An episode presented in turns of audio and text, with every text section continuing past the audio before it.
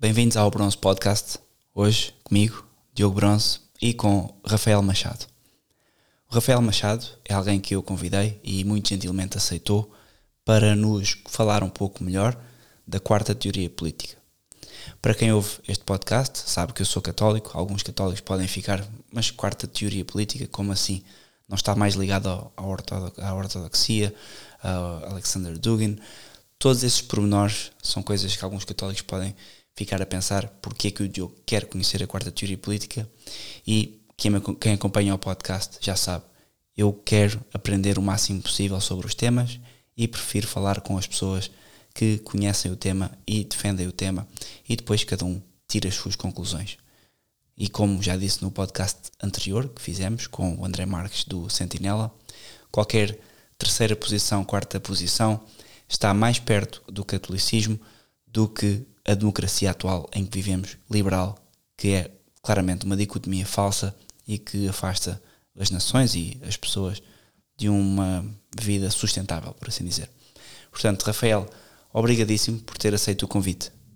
É, eu que agradeço o convite, muito obrigado. Um, boa tarde, ou boa noite, ou bom dia para o pessoal do, do canal, pessoal que segue o canal.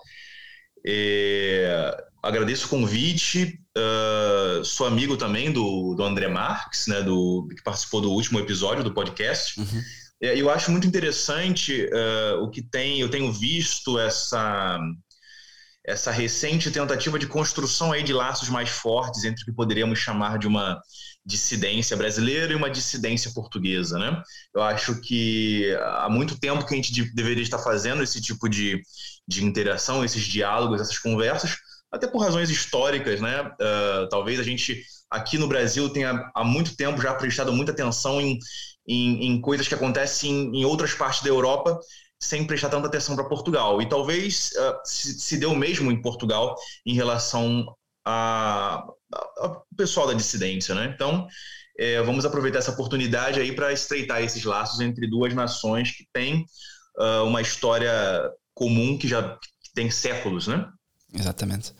E que foi uma história belíssima e cada país depois parece que foi quase em simultâneo. O Brasil foi assaltado pelo liberalismo, Portugal foi assaltado pelo liberalismo e a partir daí foi a queda do Império Português e a queda do Brasil aos poucos. E sou sincero, Rafael, o Brasil, de facto, eu tenho pena porque o Brasil é um país que tem capacidade para tudo. Tem terreno, é do tamanho da Europa, tem um ambiente ótimo, tem um povo que é, já vi, eu trabalho com brasileiros, já trabalhei com brasileiros, é um povo que consegue tudo, ou seja, tanto para o mal como para o bem, para o bem o brasileiro capaz de resolver as coisas, de fazer as coisas.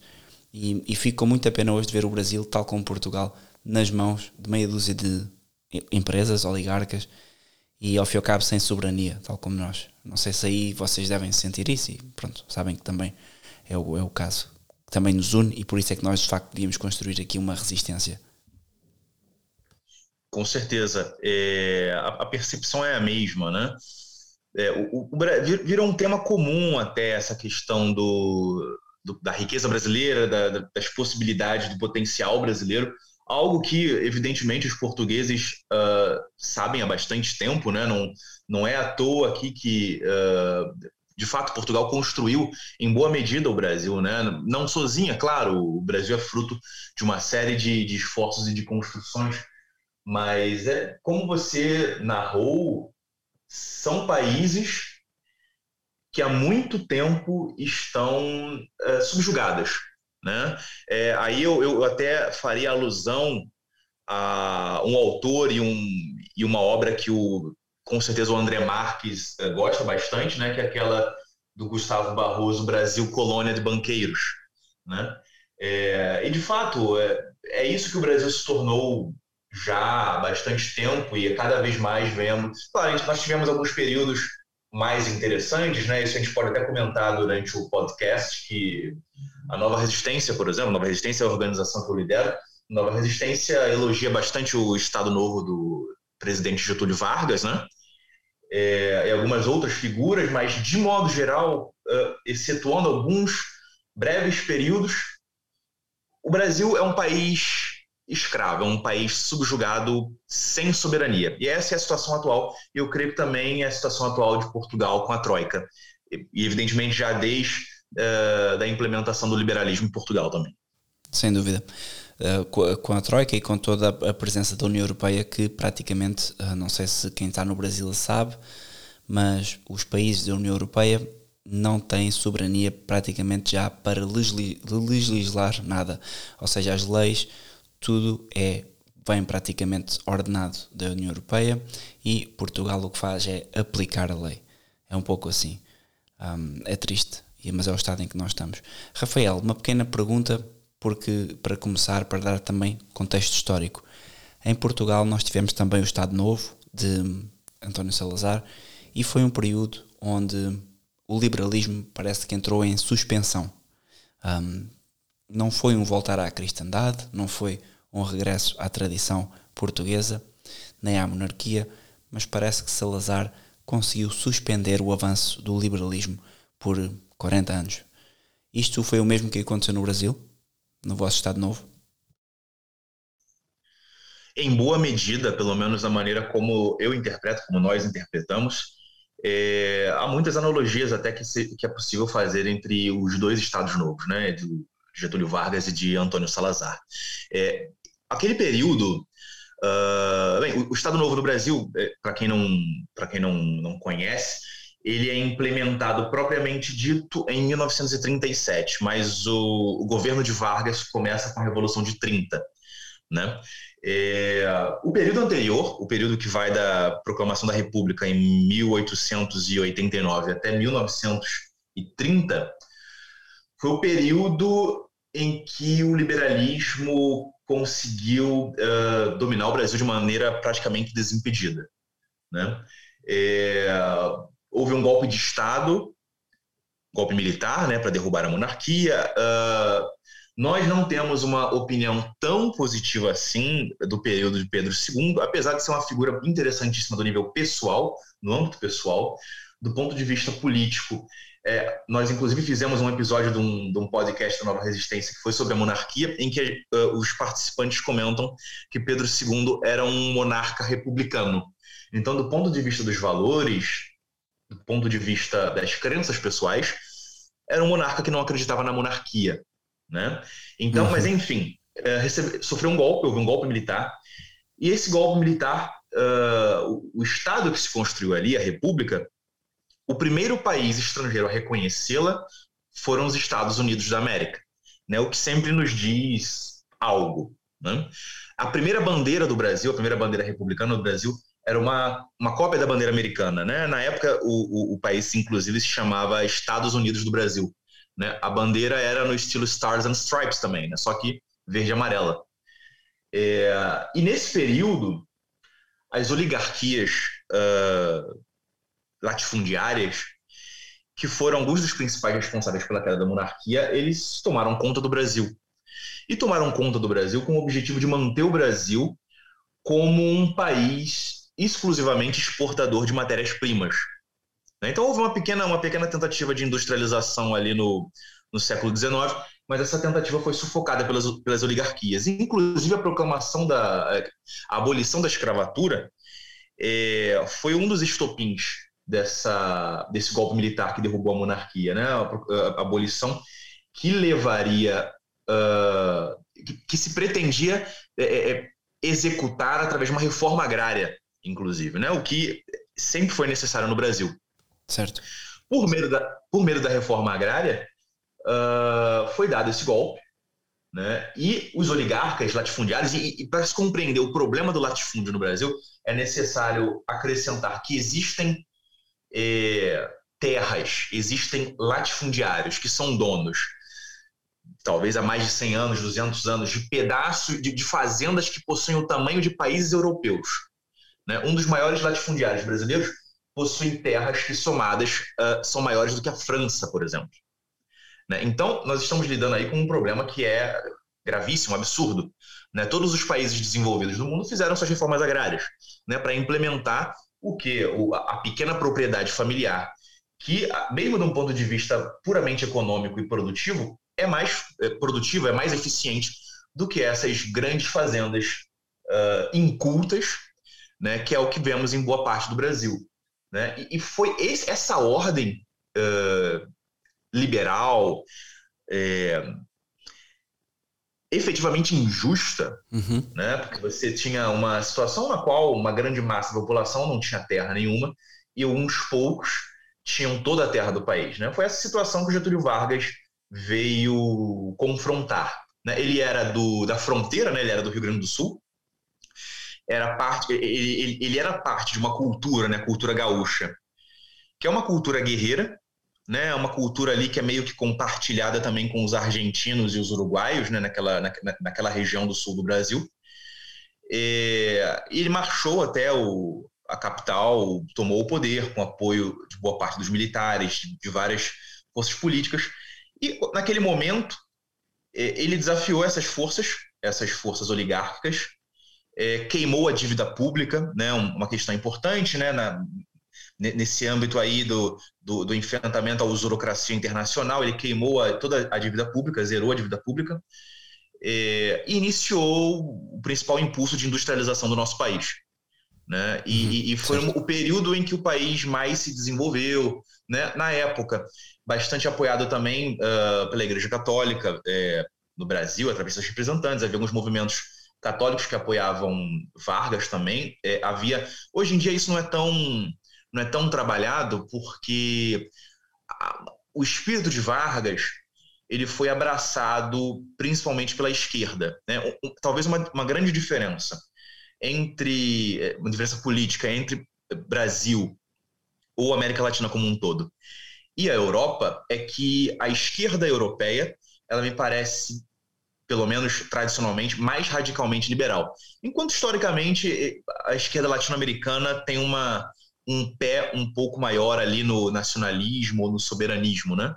Mas uh, os aspectos mais, talvez, conservadores ou mais, é, mais peculiares do, do, Vargas e do trabalhismo, né, que foi a ideologia desenvolvida pelo Vargas, é, ficaram meio esquecidas. Né? É importante lembrar que o trabalhismo ele é uma adaptação nacional da doutrina social da igreja. Né? É, e isso é algo também que, a, que nós, da Nova Resistência, gostamos de, de trabalhar. Eu acho que as analogias entre Vargas e Salazar são bem interessantes, na verdade. Sim, sem dúvida. O que Salazar fez foi um pouco isso. Aí, claro, hoje em dia deve ser o mesmo do vosso lado. É completamente demonizado pela comunicação social e por toda, um, basicamente hoje em dia, por todas as pessoas em Portugal. Porque cresceram com a ideia de que o salazarismo foi uma, uma ditadura sanguinária. Até há quem diga isto, que Salazar era sanguinário e, e é surreal como é que isto subsiste, porque não há nenhuma base histórica para isto. E, e é uma pena, mas pronto, a verdade é esta. Hoje, eh, em 1974, acabou praticamente, já tinha acabado há uns anos, mas acabou o Estado Novo e nos últimos 40 anos o que temos tido foi sistematicamente, uh, eu já nem chamo liberalismo, isto é outra coisa, isto é quase uma coisa hum, luciferiana, já, já ultrapassou sequer os limites do luciferianismo, mas temos tido a venda às postas e às partes de Portugal à banca estrangeira e também às grandes potências estrangeiras. Um, e isto leva-nos ao ponto de, de, de, interesse que eu tenho tido pela terceira teoria política e pela quarta.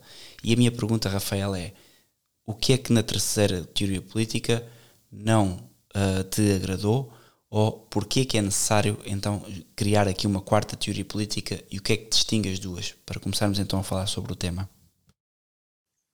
Esse é um tema bastante interessante.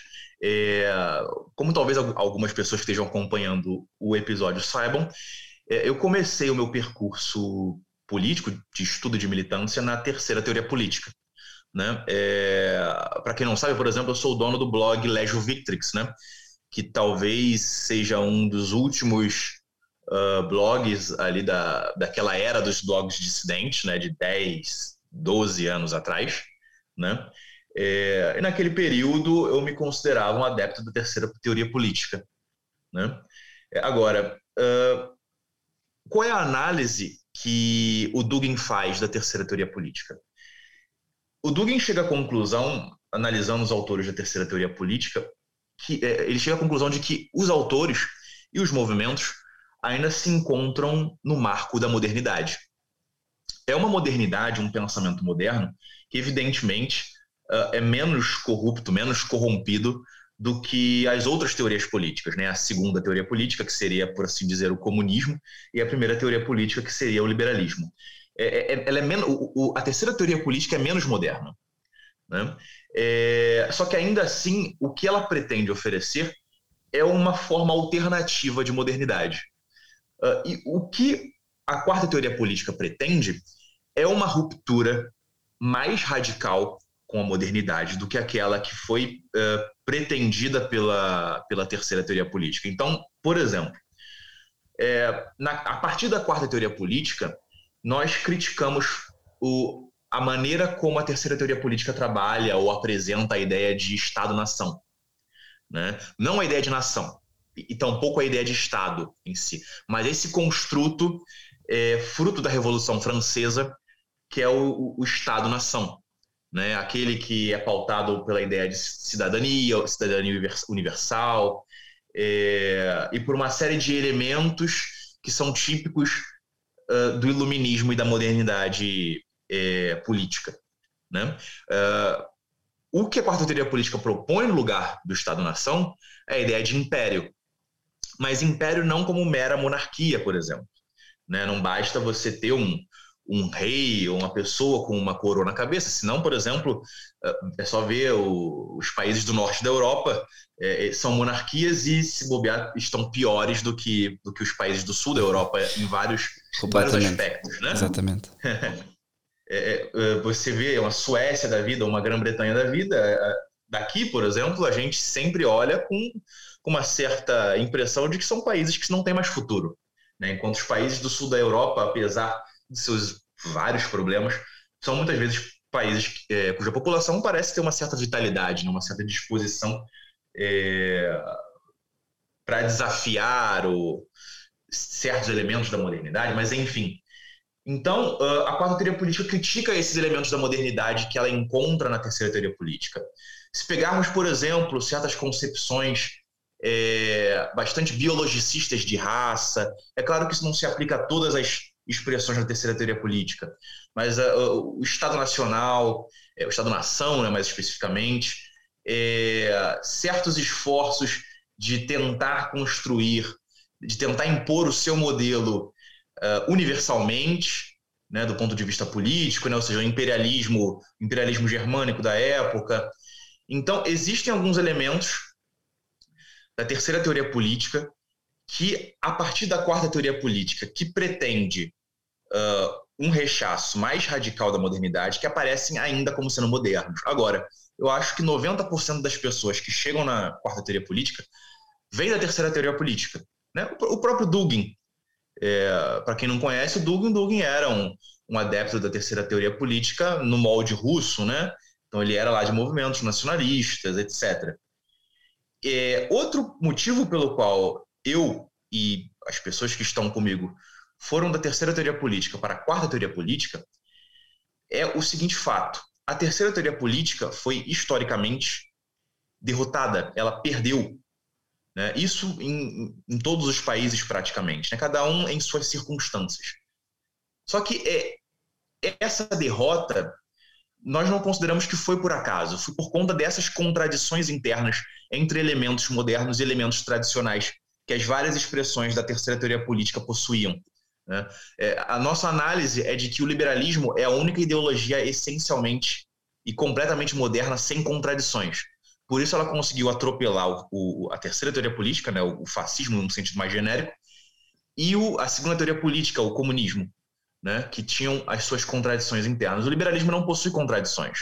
Se formos ver em Kant, você, nós já conseguimos encontrar, inclusive, eh, elementos de crítica à família né, que só hoje estão sendo implementadas. É, ou os aspectos mais deletérios do globalismo, uh, os elementos dos direitos humanos. Então, tudo isso já estava previsto dentro do liberalismo. Agora, essa derrota das outras teorias políticas é, também implica que é muito difícil, sem sair delas, conseguir fazer um bom diagnóstico da situação atual e conseguir, e conseguir levar uma, levantar uma resistência é, à, à situação hegemônica atual, que nós, nós particularmente chamamos de pós-liberalismo ou de liberalismo pós-moderno. Né? Mas eu, eu concordo é, que também da nossa perspectiva da quarta teoria política é uma espécie de fato de satanismo, né?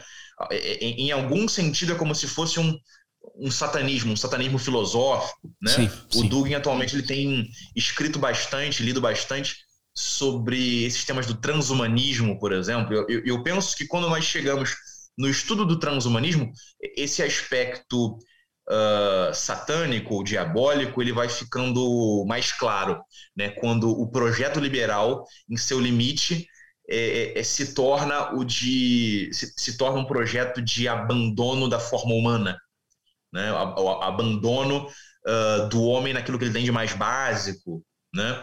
Essas tentativas de hibridização entre homens e animais e, e por aí vai. É, então, de uma maneira muito resumida, a quarta teoria política, é, ainda que ela não tenha uma fórmula ou uma dogmática a dar para todos, isso é um tema também que nós é, podemos comentar, ela se pretende como uma, uma, ruptura mais radical com a modernidade do que a terceira teoria política era. É, e, de fato, quando eu era adepto da terceira teoria política, eu considerava que a terceira teoria política ela era bastante tradicional, estava bastante enraizada na tradição. Mas quando você olha de fora, eu começo a perceber melhor essa, é, esses aspectos mais modernos da. Por exemplo, existe um otimismo econômico nesse aspecto industrialista da terceira teoria política que hoje quando eu começo a ver o, o, dano causado pela sociedade industrial, eu sou mais cético em relação a isso. Né? É, existem vários aspectos da terceira teoria política que, conforme eu fui me afastando, foram aparecendo mais, mais modernos e, e, e, e deletérios de fato. Né? É, então, por assim dizer, essa é a perspectiva que a quarta teoria política teria em relação à terceira teoria política. De um modo geral, historicamente, como é que tem sido? A segunda teoria política foi uma tentativa de superação da primeira. Né? É importante lembrar que Marx ele foi bastante influenciado pelos liberais. Né? Marx, em certo sentido, era um liberal. A terceira teoria política, em boa medida, ela foi uma tentativa de superação e revisão, inclusive, da segunda teoria política. Né? Vários dos dos principais nomes da terceira teoria política de vários países né, foram influenciados pelo Jorge Sorel. Né? O próprio Mussolini foi influenciado uhum. pelo Jorge Sorel. Ramiro Ledesma, da Espanha, foi influenciado. Em Portugal, teve o nacional-sindicalismo, se eu não me engano. É, então, foram eram pessoas que compreendiam o, o, os problemas do capitalismo, né? É, em certo sentido, compreendiam a legitimidade da crítica socialista ao capitalismo, mas não concordavam com o internacionalismo e com aquelas soluções que, em boa medida, também são anti-humanas que o, a segunda teoria política oferecia. Né? Então, tentaram é, construir uma, uma, uma alternativa nacional àquela crítica ao capitalismo. E a quarta teoria política é uma revisão da terceira teoria política. Né? Os nossos autores, os autores, pelo menos os autores já falecidos, que nós adotamos, todos eles vieram da terceira teoria política, né, entre estrangeiros. Uh, poderíamos mencionar o Martin Heidegger, né, o Júlio Zévola, Carl Schmitt, Ernst Junger, uh, Arthur Müller-Vandenbroek e vários outros são todos egressos da terceira teoria política. Eram, isso é interessante, eram uh, adeptos de uma certa terceira teoria política, mas críticos da terceira teoria política, eh, dos elementos uh, mais populares da terceira teoria política de suas épocas, né? Então, todas essas figuras, por exemplo, daquele movimento da Revolução Conservadora Alemã, uh, eram todos críticos do nazismo, né? Oswald Spengler, uhum. né? aqueles que eu já citei. Então, é, nós bebemos bastante dessa tradição uh, conservadora revolucionária, né? E, e, desses autores que viveram essa época, mas eram críticos da terceira teoria política nessa perspectiva de que ainda assim era algo massificado, moderno, etc. E como é que podemos conciliar um, porque falou aí numa coisa bem importante, que é a questão da tradição por oposição ao industrialismo. E isso é uma coisa que eu tenho pensado ultimamente bastante, porque, pronto, utilizo tecnologia, trabalho em tecnologia, em certo sentido, e hum, claramente vejo que os frutos da tecnologia para o mundo, em certa medida, são bons, mas estão a começar a entrar, um, já deixaram de servir o homem, estão a começar a dominar o homem em tudo, em, seja porque as técnicas de, de comercialização, desculpa, de, de, fabrico dos alimentos já são de tal maneira processados que já não têm nutrientes, seja porque as pessoas deixaram de, por exemplo, os homens passaram a trabalhar ao computador e em casa e deixaram de ter um exercício físico e deixaram de, ao fim e ao cabo, de trabalhar e de ganhar o seu trabalho com o suor, e isto tudo causa, ajudou também a criar estas transformações sociais que temos visto nos últimos 100 anos. Um, como é que o, aqui a quarta teoria política vê esta questão? Porque hoje, se falarmos, não sei se conhece, há uma, uma teoria social e económica católica feita pelo Chesterton, por isso é que eu digo que é católica, porque nisto não há teorias que sejam católicas ou não, mas esta foi feita por um católico que é o distributismo, que defende, ao fim e ao cabo, para o seu tempo, uma resposta de comércio local, produção dos bens e do, e do trabalho da terra pelas, pela população. Como é que a quarta teoria política olha para isto e enfrenta este problema da industrialização? De modo geral, a quarta teoria política, pelo menos na nossa perspectiva, ela abraça uh, o distributismo, né? especialmente porque, como o Brasil é um país católico, nós consideramos importante que essa reconexão com a tradição ela se dê dentro dos marcos daquilo que é, é mais harmônico e faz mais sentido com as raízes históricas e culturais brasileiras. Né? Então, por exemplo, uh, você até comentou no início do, do episódio sobre a questão da ortodoxia, né? É, agora bem, a ortodoxia, é, é claro, questão religiosa em boa medida é pessoal. Eu, sinceramente, eu considero que cada um se converte ou segue a religião que fala mais profundamente a sua alma, certo? Mas, de um ponto de vista coletivo, a ortodoxia é, é para os povos eslavos, né? Enquanto é, nós aqui uh, na América Latina e também no, no, mundo ibérico, né, no mundo mediterrâneo, é, nós partimos de uma tradição católica. Né? Então, uh, para nós, o distributismo é um elemento importante, é um elemento que informa uh, a maneira é, pela qual nós, brasileiros da nova resistência, desenvolvemos e construímos a nossa quarta teoria política. Né? É, eu, eu, concordo com, as, com essas reflexões. Né? O homem virou um instrumento né, até certo ponto histórico, nós fazíamos uso de ferramentas. É, a, a, partir de um determinado momento, a partir de um determinado período, nós viramos as ferramentas. Né? A, a, a técnica age e se desenvolve, e se desenvolve é, nos utilizando, como se nós fôssemos os veículos né? e não mais os, os agentes. Né? Nós não somos mais o sujeito da técnica. Né? Nós nos tornamos os objetos da técnica.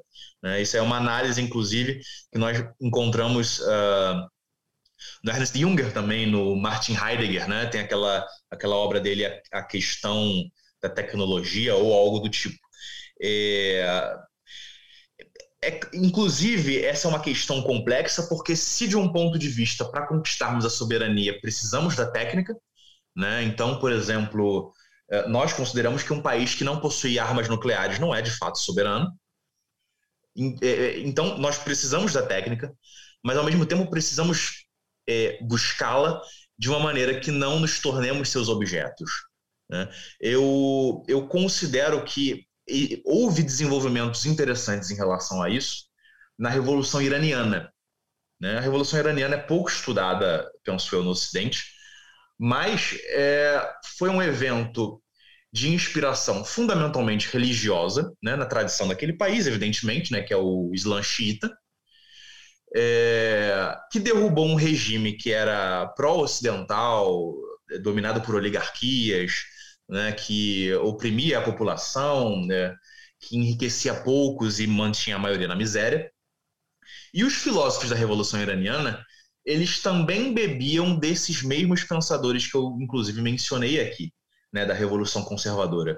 Então, algumas figuras ali, como Ali Shariati, uh, Ahmad Fardid, estudaram na Alemanha né, nos anos uh, 20, 30 e 40, foram alunos de faculdade, alunos de universidade do Martin Heidegger e de outras figuras interessantíssimas.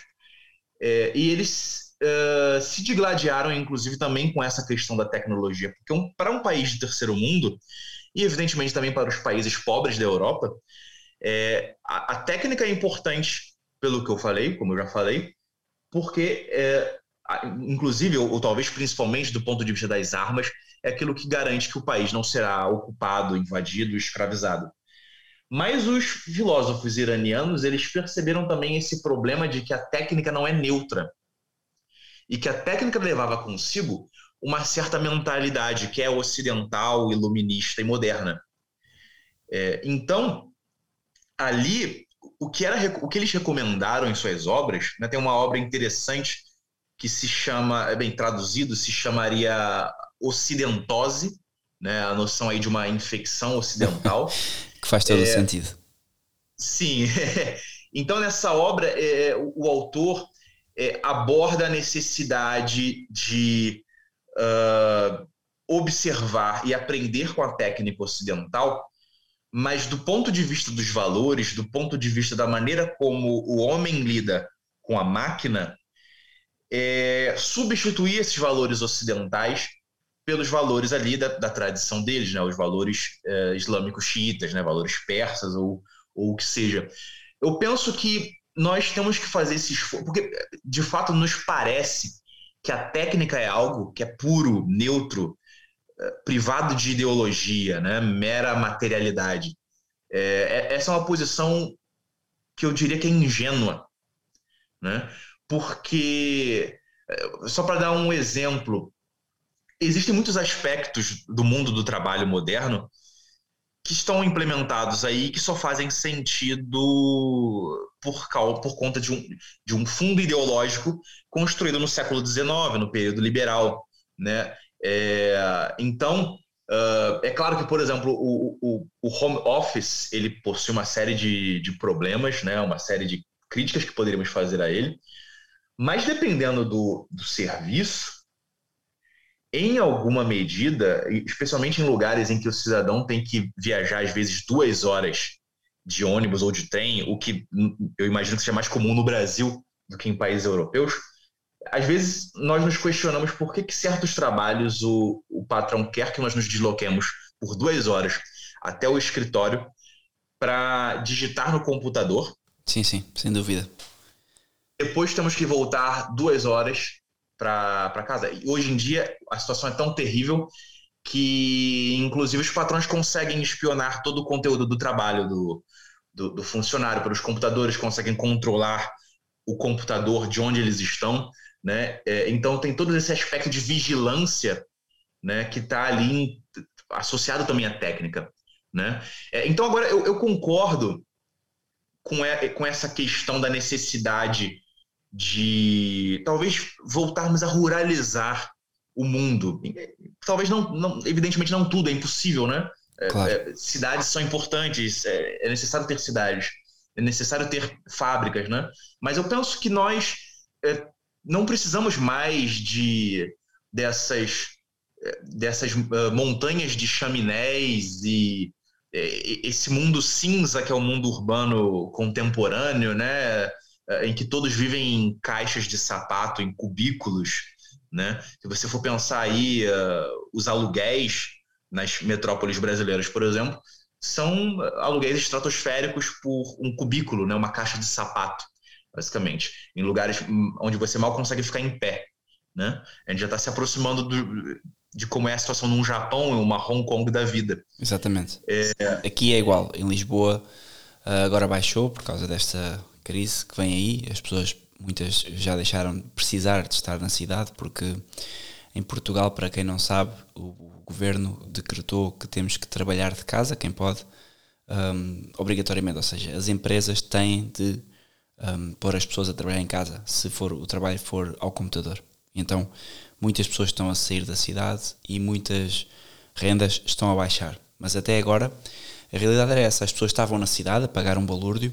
E qual é o problema? É que estamos a criar, ou estávamos a criar, espero que isto abra os olhos às pessoas, estávamos a criar gerações e gerações de pessoas que não têm património, ou seja, não têm um bocado de terra. Nem é questão de terem que trabalhar ao computador, porque hoje é uma realidade. Quando eu falo em industrialização e home office, o problema é que as pessoas perderam a ligação aos elementos normais da terra, à comida, aos bens, ao, até mesmo ao lazer, à brincadeira, fora do cimento. Na terra, deixar os miúdos brincar com a terra, conhecerem a natureza. E, e espero que agora, com esta nova situação e reconfiguração, que está a obrigar as pessoas a sair das cidades, porque muitas ficaram sem trabalho, que as pessoas voltem a ter noção de, de, do património, da importância que é não ter uma renda apenas, um cubo de cimento na cidade, mas ter um espaço de terra que, em última instância, é da pessoa e se a pessoa ficar sem trabalho, sem forma de sustento, a pessoa tem um espaço para viver e lá pode cultivar o que quiser ou pode, de qualquer das formas, se for o espaço for da pessoa, a pessoa não fica expropriada dos seus bens. Nunca. Isto leva-nos ao tal tema de que hoje, de facto, estas nações totalitárias querem controlar as pessoas pela tecnologia para que as pessoas também não possam ter esta propriedade. Porque pessoas com propriedade não são, como é que eu ia dizer, não se pode fazer chantagem com uma pessoa assim, certo? Com certeza. É, nós poderíamos, inclusive, dizer que aquilo que diziam a, a direita, ou, ou sabe-se lá quem dizia que o comunismo pretendia fazer, o que o comunismo faria, foi alcançado no Ocidente, né, pelo menos em nossa parte do mundo, sem comunismo. Né? Então, uh, nos diziam para, olha, o comunismo vem aí, vão tomar tudo que vocês têm. E hoje nós temos, nos países do Ocidente, uh, a maior parte dos pais nunca viu nenhum comunismo, com exceção de uh, meia dúzia de partidos com alguns loucos, e ninguém tem nada. Né? Os bancos tomaram tudo. Né? No Brasil. Precisamente. sim, no Brasil nos, ao longo dos últimos anos, das últimas décadas, muitas propriedades, pequenas propriedades rurais, foram tomadas por bancos. Né? Eu acho que com toda a família, é, toda a família vai dizer que ah, o meu avô ou o meu bisavô tinha um pedaço de terra. Ok, onde está esse pedaço de terra? Ah, o, banco tomou. Né? Eu acho que essa é uma realidade generalizada, é, pelo menos no sul do Brasil, que é onde uh, a pequena propriedade é mais comum, até por conta da, da colonização é, italiana e, e, germânica, que é mais recente, que se deu por esse meio de, de pequenas propriedades, né? Mas uh, mesmo aqui, ao longo do tempo, essas propriedades foram sendo tomadas pelos bancos. É, então, foi, a, a, expropriação foi alcançada, né? É, é, é, só que através do capitalismo, né? Através da usura, através da, da, do liberalismo radical, da concentração da propriedade, né? E é, eu, eu, concordo, eu acho que esse enraizamento, voltar a enraizar o homem na terra, é fundamental. Eu penso que hoje em dia é até possível conseguir pensar em uma indústria de pequena escala, né? Uh, e aí talvez, como você falou, a técnica tem seu lado positivo, né? Se pensarmos, por exemplo, em impressora 3D, hoje ela nos permite uh, que no próprio quintal de casa se consiga produzir ferramentas ou se consiga produzir determinadas coisas de uma maneira artesanal com a ajuda da tecnologia, né, da tecnologia mais avançada. Eu tenho um amigo, alguns amigos, né, um amigo, é uma família na verdade, que eles são ferreiros, né? E eles trabalham além da forja clássica, eles trabalham também com a impressora 3D. Então, é, é possível. Eu, eu penso que, uh, do ponto de vista econômico, uh, o pequeno, né, o local, é, é belo. Né? É, é, é eu penso que é por, é, é por, por essa direção que nós temos que nos guiar. Evidentemente, existem setores estratégicos da economia que eles só podem ser explorados em larga escala, é, de uma maneira centralizada, né? É, então existem setores que são que são assim, né? Os setores talvez os mais importantes, os estratégicos, que talvez por serem estratégicos, devam até ser estatais. Agora, de resto, na maior parte do âmbito da economia, eu penso que esse modelo da pequena propriedade familiar, das cooperativas, é, esse é o modelo a ser seguido. Eu acho que esse modelo, que inclusive rompe com aquela alienação que o Karl Marx descreve no Capital, né, como sendo uma característica do capitalismo, né, ou seja, o trabalhador vai para a fábrica, ele bate alguns pregos na sola do sapato e vai embora.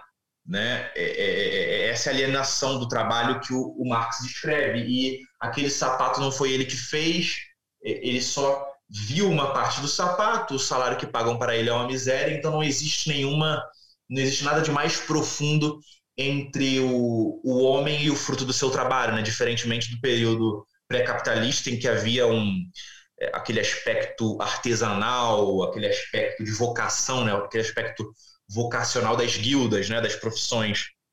É, e eu acho que esses são elementos que nós, que nós podemos e devemos resgatar. Né? É, e eu penso que a quarta teoria política, inclusive, ela, ela defende isso, ela, ela, ela encaminha nessa direção.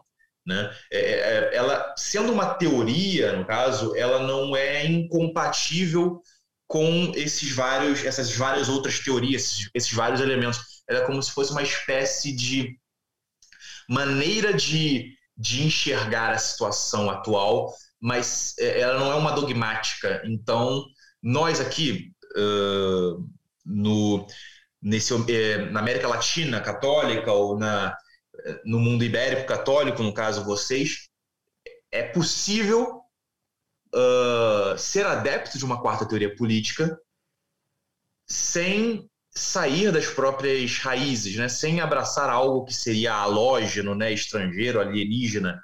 É, e a maneira de fazer isso é, inclusive, uh, promover essa reconexão com elementos que são uh, tipicamente daquele povo, né? no caso do povo brasileiro, do povo português. Por exemplo, o que, que seria pensar uma quarta teoria política portuguesa? Né? E aí, claro, não, não sou eu exatamente que tenho que dar a resposta, mas a resposta está aí nessa análise da, do, do espírito português, da essência portuguesa, Compreendo. da história portuguesa. Né? Então, o, o, elemento sebastianista, né, que inclusive nós partilhamos com os portugueses também, em alguma medida, esse elemento sebastianista, é, é, esse elemento católico, uh, uh, certo, esse elemento rural, esse elemento. Uh, inclusive, por exemplo, essa contradição é, é, tipicamente portuguesa de ser uma cultura da terra, né, uma, ou seja, uma cultura cavalheiresca, né, uma cultura uh, em boa medida desenvolvida também durante as cruzadas, mas que se aventura no mar, mas que não é exatamente uma cultura marítima do ponto de vista axiológico igual aos britânicos, né? É, então, é, é, uma quarta teoria política portuguesa ela tem que partir do exame desses elementos da história portuguesa, né? Por exemplo, nós aqui no, no, no Brasil identificamos o Vargas como sendo uma figura da terceira teoria política. Mas, então, bem, então por que vocês que são da quarta teoria política o abraçam em alguma medida? Porque nós consideramos que temos que partir de algum chão. Né? E o chão da terceira teoria política talvez seja o mais interessante para podermos fazer essa revisão, essa autocrítica, né? essa tentativa de superação, porque nós, nós percebemos alguns problemas em Vargas também. Né? Em alguma medida ainda era um modernista, né? em alguma medida é, ele não compreendia o problema das identidades, que hoje é mais, é mais premente, penso eu, né? essa questão mais étnica, né? não em um, em um sentido uh, biologicista rasteiro, mas em um sentido mais, mais fundamental, né? de que uh, o Brasil, por exemplo, é um país bastante diverso, né? não apenas em um, em um sentido racial, mas em um sentido regional também, um sentido uh, de culturas locais. É, e à época, né, o pensamento nacionalista, de modo geral, era, era nivelador. Né? É, era uma noção de que é, um Estado né, uh, equivale a uma nação e a uma nação equivale a uma única identidade, uma única cultura e que todos devem ser iguais nesse âmbito. Né?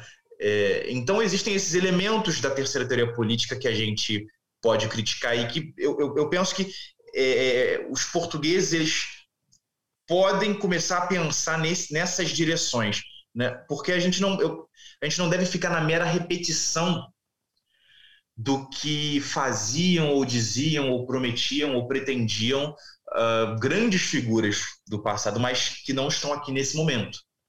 Né? Eu vejo muito na cena dissidente, na, na área nacional, essa preocupação imensa com meramente repetir o conteúdo de livros que possuem às vezes 60, 70, 80, 100, 150 anos de idade. Então, às vezes nos debatemos com alguma questão, algum problema, e o cidadão vem, não, o, o fulano de tal, nessa obra aqui de 1800 e não sei quanto, disse isso, isso, aquilo. Ah, tudo bem, pode ter sido talvez muito interessante, pode ter algo de universal, mas é necessário ter cuidado e tratar de perceber que o momento atual possui muitas particularidades.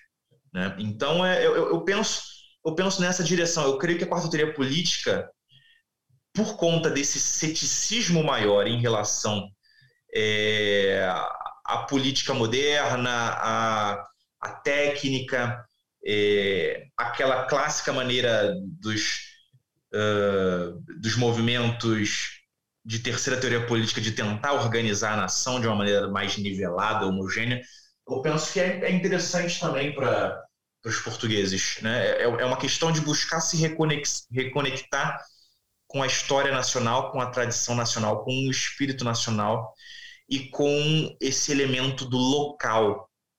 Né? É, ao mesmo tempo que a, a quarta teoria política, política fala em império, né? o império é, sempre evoca a ideia de grandeza, né, a ideia de, de, talvez algo em larga escala, uhum. mas a, a, gente, pelo menos aqui, nós estamos pensando em algo que seja uh, centralizado no topo, mas uh, em suas bases seja algo fundamentalmente descentralizado, localizado.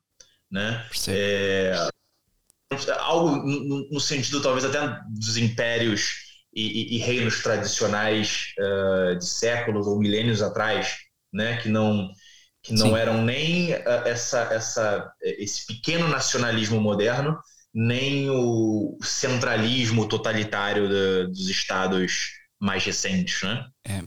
Aquilo que, que, que eu fico, e porque eu, eu gostei de ouvir esta parte, uh, aquilo que me está a parecer é que então podemos dissociar a quarta teoria política de, do Alexander Dugin daquilo que ele é como eslavo e ortodoxo e, e, ao fim e ao cabo, utilizar essa quarta teoria política na nossa própria perspectiva, sendo que ela, ao fim e ao cabo, é uma forma de pensar mais do que uma metodologia, ou pelo menos é uma metodologia mais do que uma forma.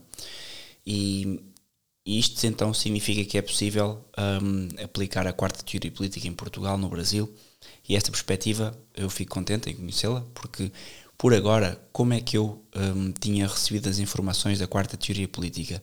É que estavam intrinsecamente uh, associadas a quem a pensou, claro, neste caso Alexander Dugin, que não a pensou do zero, não a, não a criou, apenas sintetizou, uh, se calhar, os elementos que compõem esta forma de pensar, extraindo e separando uma quarta teoria política da primeira, da segunda e da terceira, o que faz todo o sentido, e depois adaptou-a à realidade dele, aquilo que ele conhece.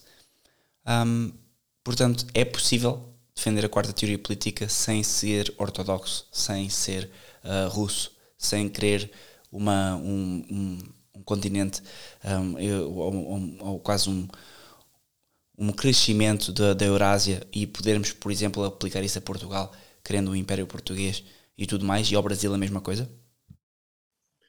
Com certeza. Eu acho que você agora tocou na questão principal, talvez, que estejamos abordando nesse podcast. É, eu vi, inclusive, algumas críticas ao Dugin. Uh, eu imagino que, de modo geral, sejam críticas uh, bem intencionadas ou, ou, de pessoas honestas, de modo geral. Uh, algumas delas católicas, inclusive, mas que eu penso que confundem a pessoa do Dugin, né? ou seja, quem ele é enquanto um cidadão russo, é, eslavo, ortodoxo, etc., com a quarta teoria política. Né? Às vezes, inclusive, entram elementos aí que são é, um pouco bobos, até porque evocam, tentam evocar uh, palavras ou declarações do Dugin de 10, 20, 30, 40 anos atrás, às vezes. Né? Eu acho importante uh, pontuar isso, porque o Dugin é, é necessário, evidentemente, observar que ele é um, em alguma medida, é um polímata. Né? Então ele, ele escreve sobre geopolítica, ele escreve sobre filosofia, ele escreve sobre sociologia, antropologia e uma série de outros temas. Quando ele fala em geopolítica, de modo geral, ele está falando desde a perspectiva russa, evidentemente. Né? É, ainda que de vez em quando ele comente sobre algumas questões de outras partes do planeta, é óbvio que quando ele fala em geopolítica, ele está falando uh, da Eurásia, né, do, do ambiente russo, do espaço russo. Então, por exemplo, eu vi que puxaram uma, uma, uma, uma citação ou uma entrevista de algum tempo atrás em que ele critica a Polônia. Né? É, agora, tirando o fato de que a entrevista é, é de uma época em que o Dugin nem era cristão, na verdade, ele não era nem cristão ortodoxo, né? ele se converteu se eu não me engano, lá para 1997 ou 1998, algo do tipo, é, é, é uma questão que trata de uma rivalidade regional, né? uma rivalidade regional histórica. Né? Inclusive, antes dele até mesmo provavelmente sonhar com uma quarta teoria política, porque a quarta teoria política é bastante recente, é, ele desenvolveu em 2009, 2008, algo do tipo. Né? É, então, essa separação é fundamental. Eu penso que é, é, é possível, por exemplo, para um, um egípcio muçulmano desenvolver lá a sua quarta teoria política egípcia, pensando ali uh, a partir da, da religião local, né, tentando resgatar elementos positivos uh, de Nasser, né, que foi uma figura interessante lá do Egito, o mesmo em relação é, aos gregos, né, com a sua história, é, no caso também ortodoxos, é, e evidentemente os portugueses é, e os brasileiros, né, com as suas histórias diferentes. Aqui no Brasil, por exemplo, em Portugal, onde o catolicismo é, é, é a principal religião e praticamente não há outras. Do Brasil, onde o catolicismo é a religião mais forte, mas também existem alguns outros elementos é, autóctones também, né, é, que influenciam também a cultura local. É, então, uh, é possível pensar uma quarta teoria política evidentemente, é, filosoficamente influenciado pelo Dugin, evidentemente, né? O, nós sempre somos, somos influenciados por aquilo que lemos, mas sem o, os aspectos que são tipicamente russos, né, os aspectos que são caracteristicamente russos. Isso é claro. Depende também da capacidade do leitor, né? Não se pode aí também exigir que o Dugin faça tudo separadinho. O leitor também tem que ser inteligente e fazer essa separação. Isso é o que nos interessa, no caso, na, na quarta teoria política, porque eu, não, eu nunca tive muito interesse, do ponto de vista político, evidentemente, em, em simplesmente pegar um dogma, né, um, um conjunto de ordens, é, e aceitar e obedecer, tudo bem, né, ainda mais vindo de, de pensadores que são estrangeiros. Né, eu penso que nós devemos ler tal como lemos Platão, lemos Aristóteles, uh, lemos Tomás de Aquino, lemos Hegel, nós devemos ler também esses autores que eu mencionei e, no nosso caso brasileiro, trazer para a realidade brasileira para construir uma quarta teoria política brasileira, com elementos brasileiros que esteja enraizada na, na essência brasileira. Porque na medida em que, pelo menos do ponto de vista da pretensão, a quarta teoria política se coloque como uma tentativa de restaurar uma conexão com o mundo da tradição, né? ou seja, empreender uma ruptura mais radical com a modernidade, é, nós sempre vamos poder encontrar, cada um nos seus povos, claro, nos nossos povos, aqueles elementos que permitam construir uma quarta teoria política. Porque, evidentemente, por exemplo, uh, talvez o aspecto mais importante da, da tradição seja a religião. Né? E não há povo sem religião. Né? Os povos, muitas vezes, eles se confundem com as suas religiões, com as suas religiosidades. Né? Os povos possuem, é, muitas vezes, até mesmo quando uh, partilham da mesma religião, possuem atitudes ou, ou, ou, uma maneira de expressar essa mesma religião de uma maneira que é, é, é característica daquele povo.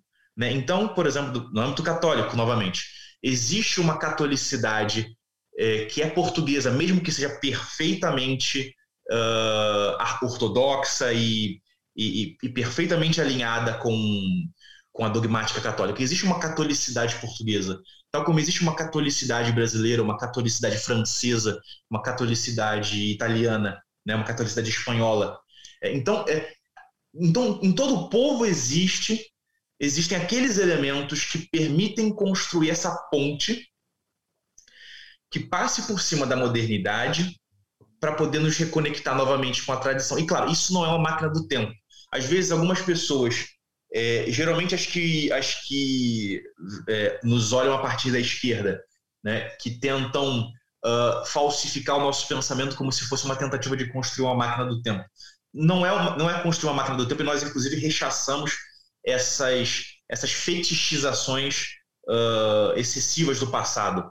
Né? É, é, é tentar uh, construir o presente, né? evidentemente com vistas ao futuro, mas resgatando aquilo que há de eterno, ou seja, aquilo que há de ahistórico, de atemporal é, no nosso ser, na nossa essência coletiva, né? na nossa, no, no espírito do nosso, do nosso povo, da nossa comunidade.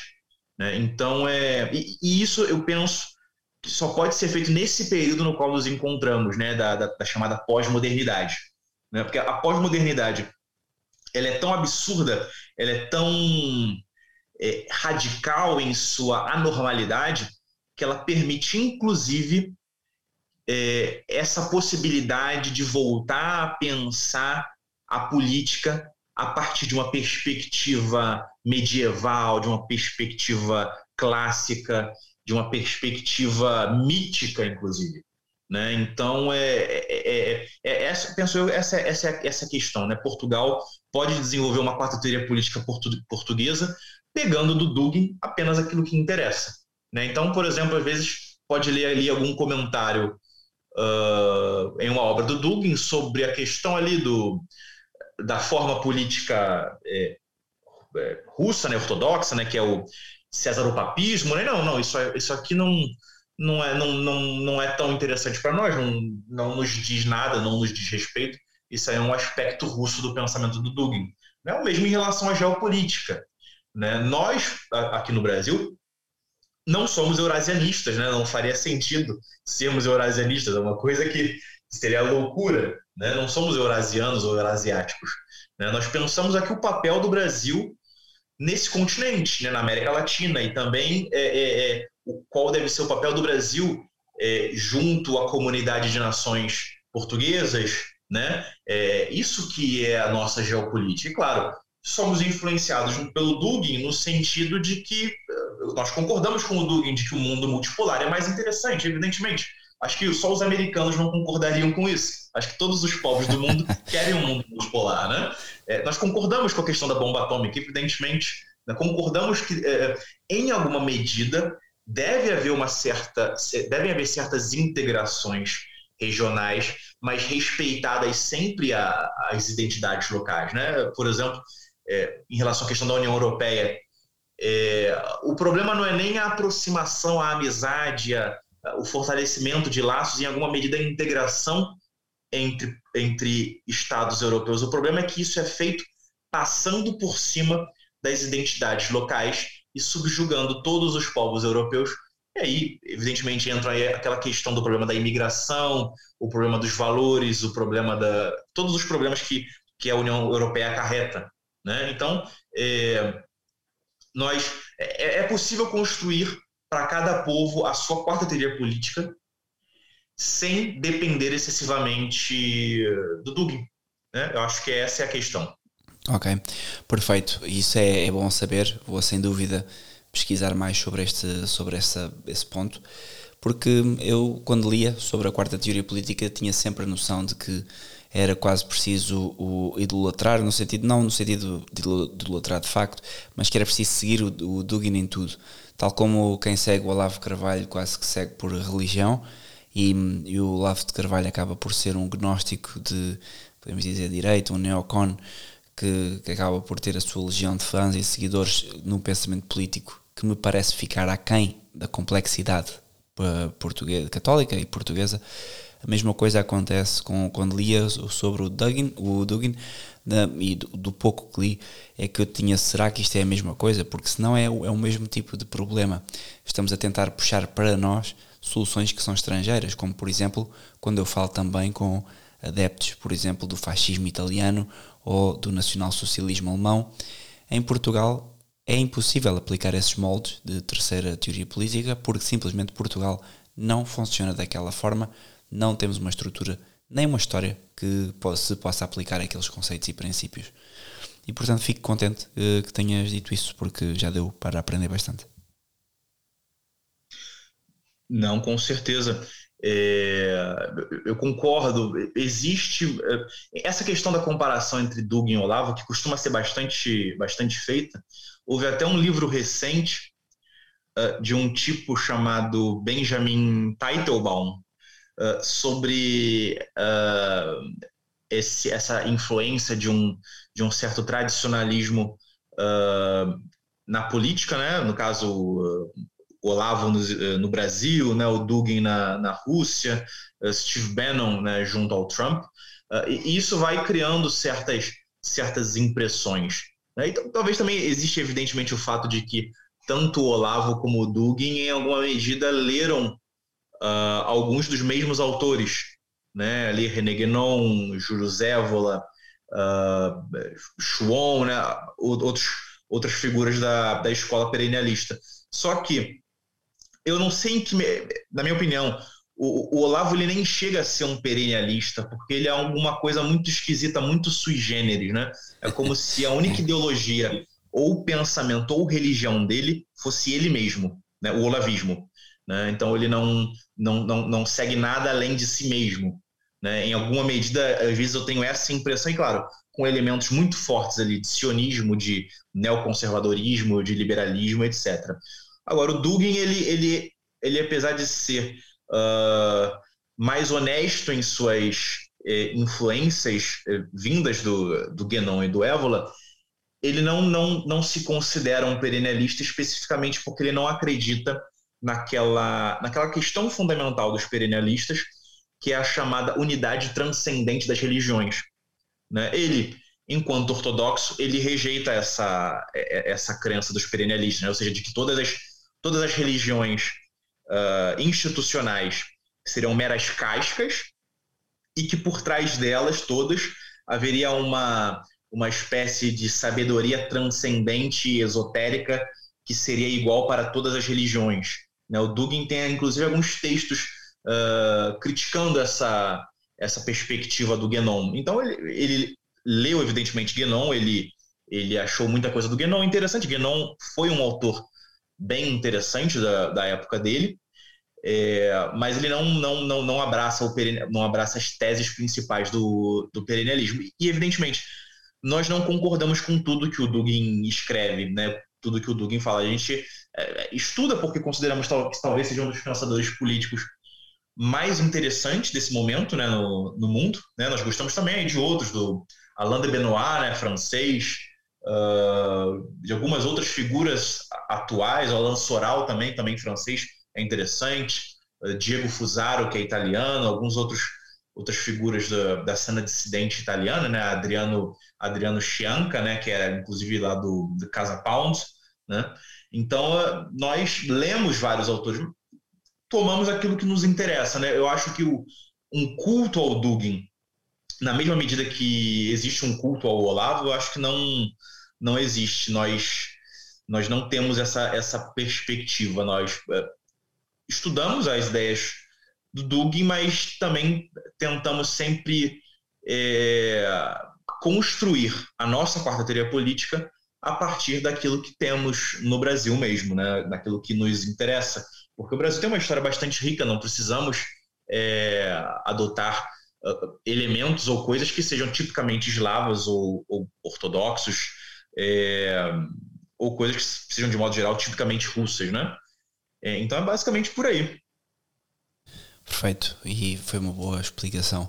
Rafael, aqui a grande questão agora é como aplicamos isto, porque a maior parte das pessoas em Portugal e no Brasil, não sei se assim será, já não quer tradição, já não quer valores portugueses e estão completamente iludidos com o liberalismo e com. Acho que muitos nem estão iludidos, estão simplesmente quase como zombies.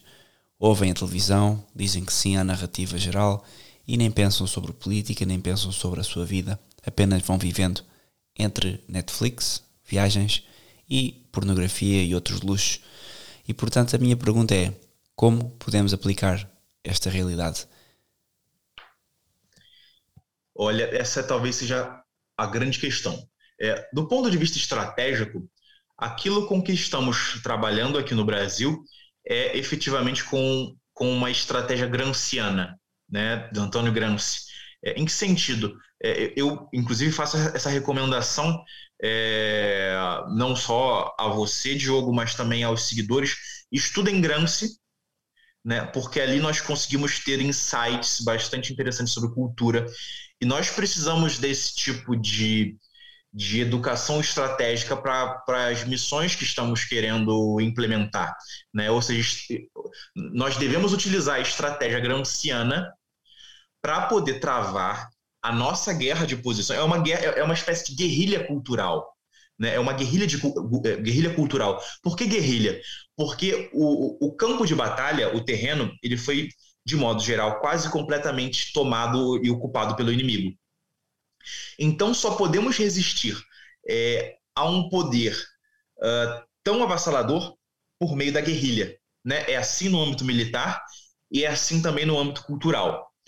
É, então, essas nossas iniciativas, como por exemplo esse podcast, as iniciativas no Brasil da Nova Resistência e de alguns outros, outros grupos, outros movimentos ao redor do mundo, operam como se fossem guerrilhas. Né? E essas guerrilhas culturais vão abrindo clareiras em meio a esse espaço dominado. Né? Essas clareiras, em minha opinião, uh, aparecem como, como focos de despertar. Né? Você falou, em, termos bem interessantes, que a maior parte da população parece zumbificada. De fato, é como se estivessem sonâmbulos, ou fossem zumbis, ou estivessem adormecidos. É, nosso trabalho é exatamente de propiciar através das nossas guerrilhas, dessas guerrilhas culturais, abrindo esses espaços, construindo esses, esses campos de, de liberdade, mas liberdade em um sentido autêntico, né? não no sentido liberal, com meramente ausência de coerção, etc, etc, mas liberdade em um sentido mais clássico. Né? São espaços de liberdade é, onde o, o, e aí até usando o termo uh, que está no título da, do episódio anterior, né? São clareiras, são uh, espaços de liberdade em que o, o homem adormecido pode tomar a pílula vermelha, né? Pode, pode ser é, red pilado. Exato. Né? Exato, né? Então, é, é, nós temos que praticar essa guerrilha, né? Evidentemente, no Nova Resistência, nós temos algumas outras, outras ações também. Nós temos gente envolvida na, na política partidária, uh, nós temos diversas iniciativas porque a ocupação de espaços é fundamental. O, os nossos inimigos eles se aproveitaram ao longo do tempo de uma distração, de uma, de uma preguiça, talvez de uma inércia uh, dos conservadores da época, conservadores que já estavam já uh, infectados pelo liberalismo de modo geral, se aproveitou dessa inércia, dessa preguiça, dessa desatenção para ocupar todos os espaços, todos os espaços públicos né, na cultura, na, na, na política, é, em posições influentes da sociedade. Nós temos que fazer o caminho contrário. Agora, uh, crises, as crises dos últimos, dos últimos tempos, em boa medida, têm uh, oferecido oportunidades bem interessantes para isso. Então, por exemplo, essa questão atual do, do lockdown perpétuo no planeta inteiro, né? do, do grande reset, eu penso que muita gente começou a perceber que algo, algo está errado, né? É, algo não cheira bem. Né? Muita gente começou a perceber isso. Né? Então, é, é claro, é, existem sempre alguns aspectos mais caricatos, né? alguns aspectos mais é, uh, esquisitos né? De, de, dessas manifestações populares, dessas, dessas uh, em alguma medida, revoltas, por assim dizer, populares. Mas são espaços é, são, são fenômenos que possuem um potencial que os nossos, as nossas iniciativas é, têm que explorar.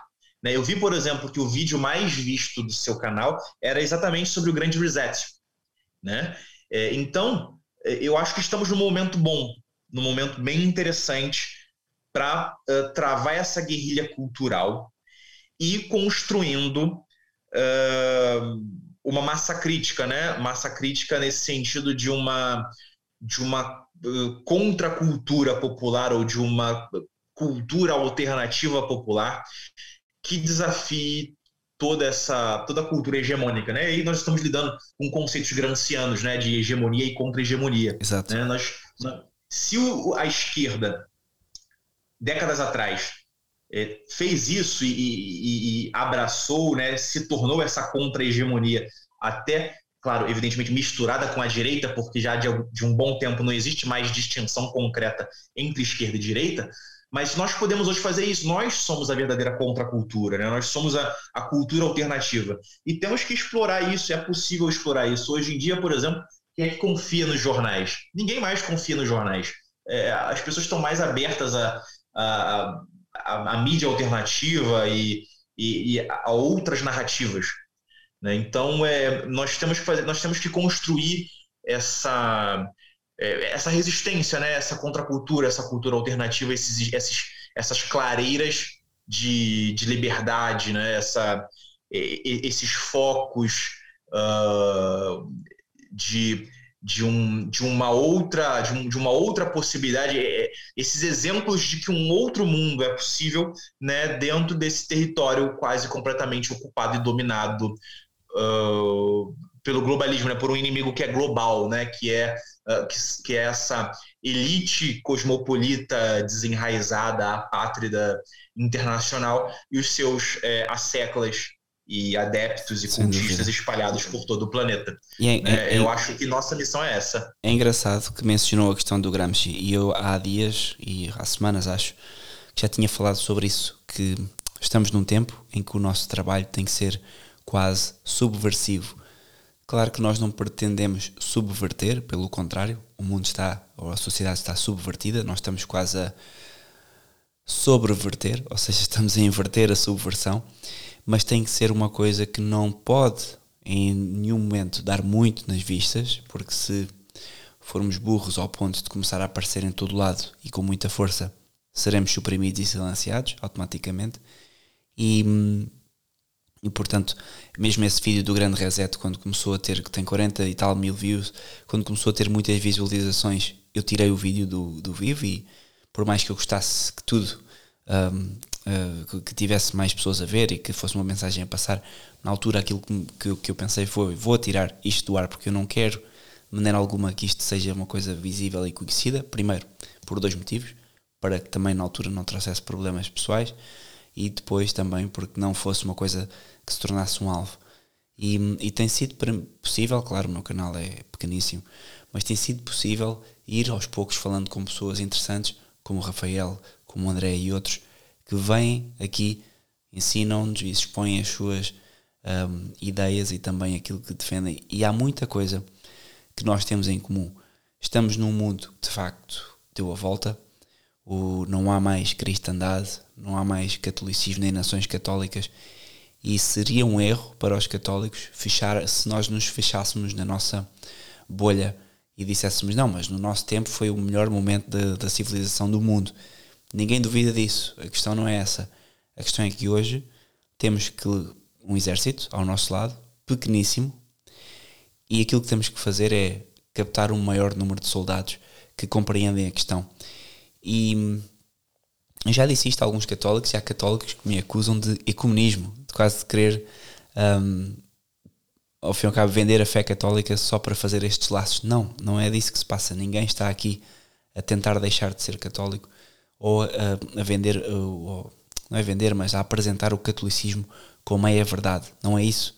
Pelo contrário, estou a afirmar-me como católico, tal como há pessoas que se afirmam ortodoxos, outras pessoas que se afirmam mas geralmente não há ateus nisto, é sempre assim. Uh, são pessoas com fé por norma e estas pessoas têm todas a mesma vontade, que é dar a volta à civilização. E a verdade é que eu tenho concluído que muito disto passa por um, uma recuperação e restauração individual. Eu próprio, e não sei se o Rafael também, eu cresci num lar de pais divorciados, liberalismo, com todos os filmes, com toda a pornografia que entrava pela televisão, pela internet mais tarde. E, e isso parece que não, mas ao fim de uns tempos formou um homem liberal, que fui eu, que se não tivesse convertido mais tarde ao catolicismo, se não tivesse lido alguns livros, continuaria zombificado.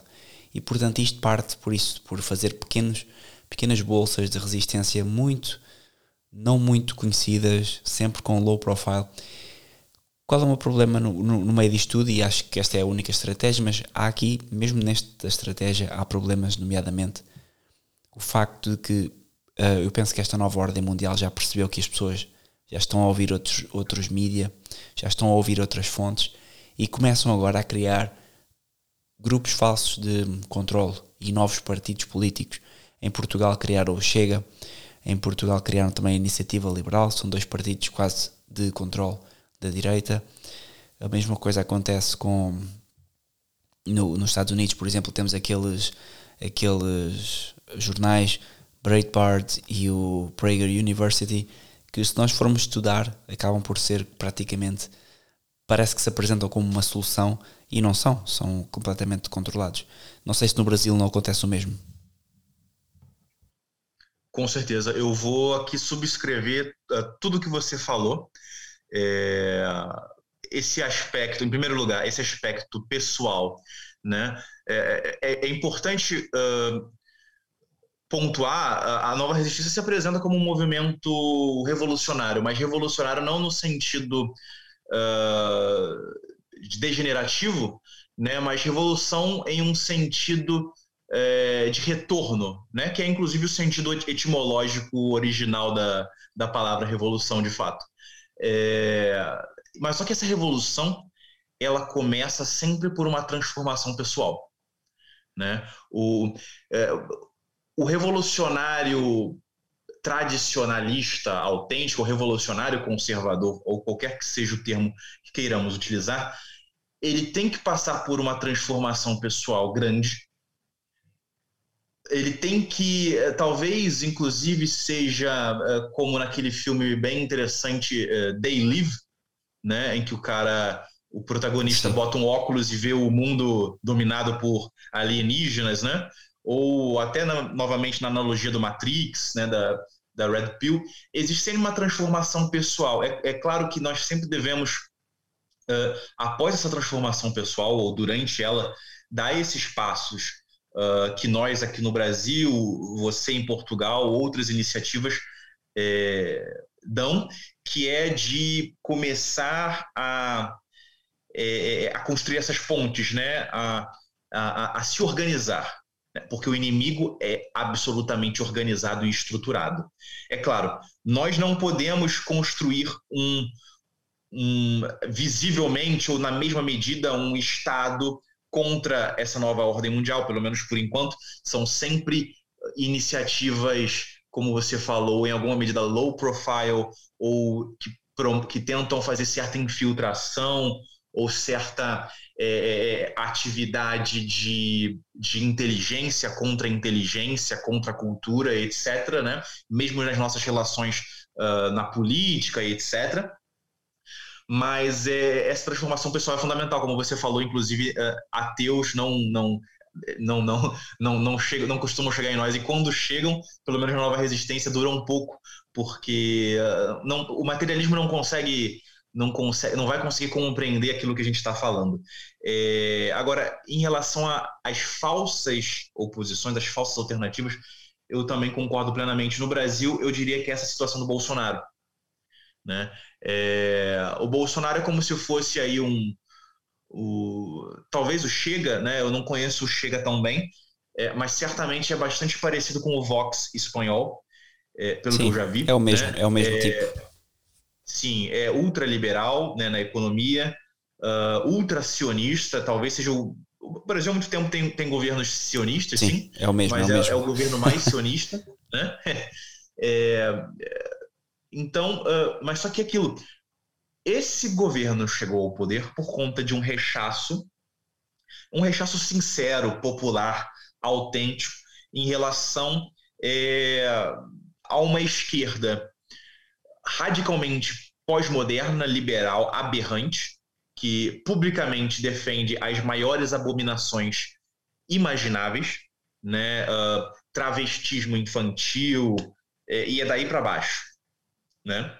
É, então foi em rechaço a essa esquerda e também em rechaço a uma direita esse, essencialmente fisiológica, né? que o povo colocou essa falsa oposição, essa falsa alternativa no poder. Mas é, é, é não, não podemos e não devemos confiar é, é, nesse tipo de, de construção. É, é, claro, dependendo do país, uma outra dessas, dessas, dessas falsas alternativas pode acabar servindo como uma, uma cabeça de ponte né, para ampliar aquela famosa janela de Overton, né? É, ou seja, uh, permitir a infiltração de determinadas ideias e determinados debates previamente suprimidos em uma esfera mais pública. Só que não podemos aderir né, de cabeça, não podemos aderir de coração a nenhuma dessas, dessas tentativas de, de oferecer uma falsa oposição libertária, é, anarcocapitalista, uh, liberal, sionista, neocon, etc. É, não, são, em alguma, talvez os cidadãos, talvez as figuras centrais inclusive sejam idiotas úteis, né? Eu não acho que o Bolsonaro seja suficientemente inteligente para estar fazendo esse trabalho de caso cansado. Exato, né? é, é, igual aqui, é exatamente a mesma situação. Eles pegam na boa intenção. É, há figuras por trás dessas pessoas também, né? Essa, essa é a questão. Aqui eles pegam em pessoas que são inteligentes até certo ponto, são capazes. Bolsonaro é uma pessoa capaz, assim como o André Ventura cá em Portugal é uma pessoa capaz e, e só que iludem-nos de uma maneira que eles não sei o que é que eles prometem, o que é que lhes dão, mas dão-lhes a capacidade e, e claro, o que é que acontece? O povo, as pessoas que estão fartas deste liberalismo, só que não sabem que é o liberalismo a grande causa, que estão fartas deste ateísmo, que estão fartas de que a banca e o capitalismo todos os anos os tornem pessoas mais pobres, com menos património, com menos capacidade de ter uma vida, porque ao contrário do que muitas pessoas dizem, aqui em Portugal agora vêm com três filhos, há famílias que eu conheço com seis, sete filhos e, e as pessoas dizem agora há tudo e é fácil ter filhos. É o contrário. As pessoas hoje, ter um filho hoje é um custo e, uma, e tem uma despesa que é desproporcional em relação àquilo que era há 80 anos. Por mais que não houvesse iPhone, não houvesse Playstation nem televisão, há 80 anos qualquer pessoa criava um filho dois filhos, três filhos, oito filhos, dez filhos, porque havia património, havia terra. Qualquer pessoa em Portugal, um, fora no campo, claro, não é na cidade, tinha um pequeno terreno com um burro ou dois, um cavalo e plantava e tinha as suas, os seus galinhas, os seus carneiros. E isto era uma coisa que não era de uma elite, como se faz hoje. Hoje passa-se esta ideia de que só uma minoria tinha isso. Não, hoje é que, hoje é que só uma minoria tem isso. E, e o que é que acontece? As pessoas que estão fartas deste sistema, mas não conseguem identificar as causas, assim que aparecem estes falsos profetas que começam a tocar em assuntos que são em certa medida importantes, mas nunca vão tocar nos assuntos importantes, vão apenas tocar naqueles assuntos periféricos, que, como a imigração, um, como a violência, mas nunca vão tocar nas questões de fundo, que é Porquê que há imigração? Quem é que está a deixar essas pessoas entrar? Porquê que hoje em dia eh, nós estamos numa moeda que é um euro que todos os anos nos torna pessoas mais pobres? Porquê que Portugal já não tem produção interna? De nada. Deixámos de ter pesca, ferrovia, tudo. E estas pessoas nunca vão tocar nestes temas. E, e depois também não tocam nos temas morais. Dizem-se católicos, tal como o Bolsonaro, que diz que é cristão, num dia é católico, no outro é, é evangélico mas acontece que depois não vive nem como evangélico nem como católico. E assim como aqui esta, estes novos falsos profetas da política apresentam-se assim e as pessoas que estão saturadas disto votam nestas pessoas, dão-lhes poder. Para quê? e apenas, no meu entender, para uma coisa que é fraturar ainda mais o discurso político e social. Porquê? Porque estes, o Bolsonaro chama nomes e agride os comunistas, os comunistas agridem o Bolsonaro, e o que isto faz é cria um Brasil dividido, um Brasil que onde já há imensa violência, onde vai haver mais violência porque este tipo de discurso corrói a nação e a mesma coisa em Portugal. Os portugueses estão cada vez mais separados uns dos outros, mais divididos, porque este discurso claramente é financiado e está projetado para fazer esta destabilização social. E não sei se sentes o mesmo, se, se passa o mesmo aí convosco, mas aqui é um pouco assim, e de facto pensar uma quarta teoria política ou pensar algo, terceira até, que seja fora deste esquema da democracia libertária e genocida que tem sido, não, não nos nossos países, mas nos outros, Síria, Líbia, é uma lufada de ar fresco. E é isso que nós estamos a tentar fazer aqui neste, neste podcast. Espero que produza alguns frutos, por poucos que sejam, nem que haja uma pessoa que consiga ler um livro que a acorde, para mim já é vitória. Com certeza, é, é um trabalho de formiga, né? Uh, a Nova Resistência ela se organiza como um movimento político, né? E por isso a, a gente faz é, um recrutamento, né? temos militantes, etc. Mas é fundamental é, compreender que esse trabalho que nós fazemos é um trabalho de formiga. E cada pessoa ganha, né? Cada pessoa conquistada, cada pessoa desperta, já é uma, uma vitória imensa já é uma vitória é, incomensurável, incalculável, na verdade. Né? Porque o, é, o, o sistema globalista ele não se contenta com, com conseguir, com conquistar a maioria das pessoas. É todos. E quem desafiar, mesmo que seja um único homem, tem que ser suprimido, silenciado, uh, cancelado, né, o termo mais mais em voga atualmente, cancelado, às vezes até mais do que isso, ainda que hoje em dia não seja tão, tão necessário de fato assassinar um, os, os, dissidentes, pelo menos não aqui no, no, no Ocidente, né? Em alguns outros países, é, ainda assim, às vezes por drones. Né? Mas uh, no nosso caso é mais o cancelamento. Tentam fazer com que percamos nossos empregos, né? É, tentam nos retirar de todas as redes sociais para que a gente se feche em bolhas, né? E, e só consiga falar com as pessoas que já concordam conosco, né? É, então, é, esse trabalho, esse trabalho, uh, e, e, é isso que me atrai, inclusive, na quarta teoria política. O que, uh, o, o, que eu sinto quando eu, eu leio sobre o assunto ou reflito sobre o assunto é exatamente essa lufada de ar fresco. Né? É como se o ar que eu respirasse usualmente né, estivesse já uh, infecto em alguma medida. E aí é como se eu escalasse uma montanha né, e, e, e respirasse um ar mais puro, mais rarefeito, né, porque ali estão sendo pensadas uh, coisas fundamentais, estão sendo pensados os, os temas principais é, da nossa época, né, que são aí, é, que é talvez aí a gente possa reduzir em uma contradição fundamental, né, é a, uma contradição que, em minha opinião, substituiu a contradição entre direita e esquerda, né? É, e que contradição é essa nova contradição?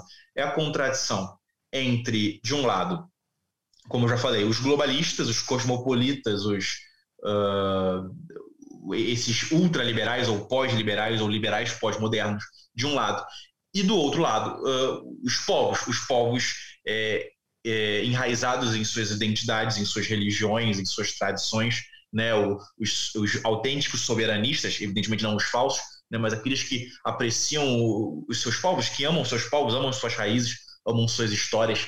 Né? Então essa é a, essa é a, é a dualidade. E nós estamos em desvantagem. Né? Isso é, é fundamental uh, que nós tenhamos ciência disso, mas isso eu acho importante, inclusive, para evitar que as pessoas tomem aquela outra pílula, que é a pílula negra, né? a chamada black pill, né, das pessoas que não querem mais saber de nada, que sabem tudo isso que nós sabemos, mas desistiram já. Uh, essa luta ela é válida em si mesma, independentemente das chances concretas, materiais e matemáticas de vitória ou de derrota. Né? É, é, é, aqui trata-se, de fato, penso eu, de uma questão, inclusive, de vocação. Né? É, é, nós somos homens que acreditam que vale a pena lutar. Por isso, em que acreditamos, pela, pela autenticidade da tradição, pela liberdade dos povos, né? Uh, pelo enraizamento uh, das culturas, né? E eu falo isso em uma maneira universal, inclusive eu eu apoio o povo palestino, né? Eu apoio o povo sírio na sua luta, né? Eu apoio o povo do Iêmen agora sendo uh, talvez o, o, o, genocídio mais atual do momento, né? É, só que eu também nós também apoiamos isso para os nossos povos. Eu apoio isso para os povos europeus também, né? Porque também existe essa essa tentativa de, de dar a entender que podemos apoiar os povos do terceiro mundo, mas não uh, os europeus, europeus esses que, em minha opinião, também são um povo ocupado, subjugado. Né? Eu sempre gosto de recordar que existem mais, uh, mais soldados americanos na Alemanha e na Itália do que no Oriente Médio inteiro. Né? Então, a Europa é um continente militarmente ocupado, subjugado, né? tal como o Japão, por exemplo. É, então, uh, é isso, é isso que penso eu nos distingue, é isso que tem que nos afastar da, da Black Pill. Pode ser que, que, que, sejamos derrotados, né, historicamente, mas ainda assim é, é, ter lutado e é lutar que vai nos distinguir dos ratos, dos covardes, dos traidores, dos falsos. Né? É, é por isso que nós temos que continuar esse trabalho que, que estamos empreendendo. Sem dúvida. E agora, Rafael, já vamos com uma hora e meia de podcast. O que eu ia perguntar, uh, aliás, mais uma, como, como indicação, quem quiser ler mais sobre a quarta teoria política e hum, sobre também o, o vosso website da Nova Resistência, o que é que podem fazer, como é que podem aprender mais sobre a quarta teoria política e contactar também com o Rafael, quem quiser. Nós estamos em, em vários, em vários espaços. É, as minhas iniciativas principais atualmente são três é, a Nova Resistência, um movimento político. Uh, nós temos página no Facebook com o mesmo nome, nós temos Twitter com o mesmo nome, nós temos um canal no YouTube, né, o canal da Nova Resistência, é, temos um Instagram também. Outra iniciativa minha é o blog Legio Victrix, né, que tem aí, se eu não me engano, 11 ou 12 anos de existência. Ali no Legio Victrix há centenas de textos do uh, Alain de Benoit, do, é, do Alexander Dugin, Júlio Zévola, Alberto Buella, Cláudio Muti, alguma coisa do Mircea Eliade, algumas coisas inclusive de autores portugueses também, né? Antônio José de Brito, é, Antônio Sardinha, algo de alguns outros autores portugueses que eu fui inclusive pegando, né, da, dos blogs portugueses da época que foram importantes na minha, na minha educação uh, ideológica intelectual, né? Uhum. Uh, tirando e a, e a, minha terceira iniciativa é a editora que eu montei recentemente, que é a editora Ars Regia, né, latim Arte dos Reis. É, nós fizemos a publicação, estamos fazendo a publicação uh, da obra A Quarta Teoria Política do Alexander Dugin. É, alguns portugueses já vieram me perguntar se nós remetemos para Portugal. É, nós, nós, ainda vamos enviar o material para a gráfica, nós fizemos uma campanha de financiamento coletivo, mas após o retorno do, do livro da gráfica, nós poderemos uh, vender também para interessados em Portugal. É, então, são essas as três iniciativas. É, e quem quiser também pode me procurar no, no Facebook, que eu tenho Facebook, Rafael Machado. É, é basicamente isso, esses são os nossos meios de contato. Perfeito, então. Rafael, há mais alguma coisa que queira deixar claro para os ouvintes sobre a quarta teoria política? Eu penso que, resumindo e, e talvez condensando tudo aquilo que comentamos aqui, é, dirigido aí especialmente a, a, aos portugueses e também aos católicos de outras partes, é, e aí principalmente seriam lusófonos, imagino, é que a quarta teoria política ela não, não é incompatível com qualquer esforço autêntico de libertação de Portugal é, e também não é incompatível com o catolicismo porque a quarta teoria política não diz nada sobre religião. Né? É, ela faz uma análise crítica da situação atual, né, é, do liberalismo pós-moderno, é uma análise filosófica crítica do mundo em que vivemos e oferece uma metodologia de pensamento. Mas essa metodologia de pensamento, o seu conteúdo vai, vai, vai variar, evidentemente, dependendo da tradição, da história e da identidade de cada povo. Né? Inclusive, algumas pessoas criticaram na época que saiu a obra uh, por não, não dizer o, o, que devemos fazer. É evidente que não diz o que devemos fazer. O que a obra diz é, é, é como devemos construir aquilo que devemos fazer. Né? Porque o que devemos fazer vai sempre depender daquilo que quem somos. E esse quem somos é algo fundament, fundamentalmente enraizado na história. Né? É, é, é uma obra que fala para os povos, não para uma noção é, abstrata de homem, tal como a Declaração Universal dos Direitos Humanos da Revolução Francesa e dos é, modernistas e iluministas. Né? Então, é, é algo que está sempre falando para os povos em seu enraizamento, em, sua, é, em, seu, em, seu, em seu espírito comunitário. Né? Então, é possível construir uma quarta teoria política portuguesa perfeitamente harmonizada uh, com a religião católica. É possível construir uma quarta teoria política brasileira, né, enraizada com o catolicismo, enraizada com a nossa história, enraizada com aquilo que somos. Né? Eu penso que talvez essa seja a questão principal é, a deixar aqui como resumo, como mensagem para quem estiver nos, nos acompanhando. De resto, eu agradeço ao convite, agradeço bastante. É um prazer e uma honra é, estar falando com você, estar falando também para um público português. E é isso. Eu mando minhas saudações e boa noite a todos. Muito bem, obrigado eu também, Rafael. É sempre um gosto que comecei com o André no episódio anterior um, a falar e entrevistar pessoas muito interessantes do Brasil que eu, que eu pessoas pelo qual eu tenho um grande carinho por serem do Brasil e por também terem algo a dizer e a ensinar uh, aos portugueses. Aproveitemos uh, esta unidade que a nossa língua nos dá. O Brasil, claro, tem 200 milhões, 200 milhões de pessoas. Há muitos, uh, mesmo que só exista 1% de, ou 0,1% de brasileiros que defendem a quarta teoria política, isso quase que dá uma cidade em Portugal. e portanto isso é sempre bom saber que no Brasil, por mais interesse que nós tenhamos numa ou num tema, haverá sempre no Brasil muito mais pessoas com quem nós possamos falar e dialogar. E portanto há muito a aprender. Da nossa parte de Portugal também, esperamos que este tipo de iniciativas possam continuar, porque são sem dúvida muito enriquecedoras. Rafael, obrigado e vamos falando.